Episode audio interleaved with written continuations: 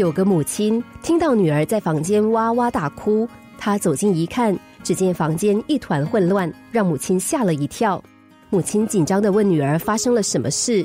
小女孩抽泣的指着地上的纸团和桌上东歪西倒的花瓶，说：“我想要画这个花瓶，但是花瓶上的图案我却怎么画都画不好。”母亲捡起一张张被小女孩揉掉的图画，摊开来看，说：“亲爱的，你画的很好啊，只不过有一点小细节不完美，又有什么关系呢？”小女孩又哇哇大哭了起来，说：“她就是要完美。”母亲搂住孩子说：“傻孩子，你想追求完美，却因为一点小事大哭生气，这反而是最大的不完美呀。”有个女孩条件很好，却始终没有对象，因为她的择偶条件实在太高了。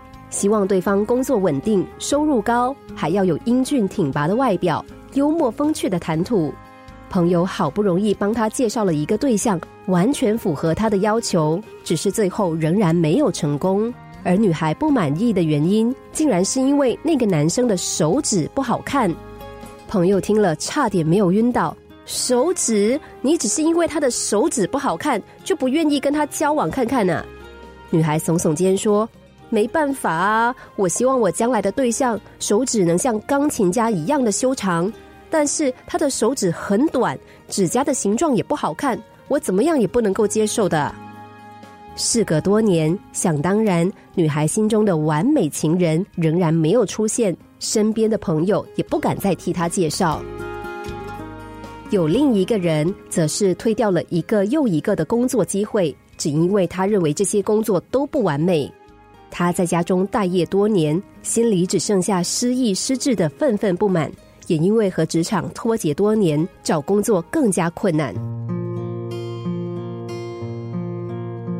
完美究竟可不可能存在呢？答案是否定的，它只是我们脑海中的幻影，就好像海市蜃楼一样。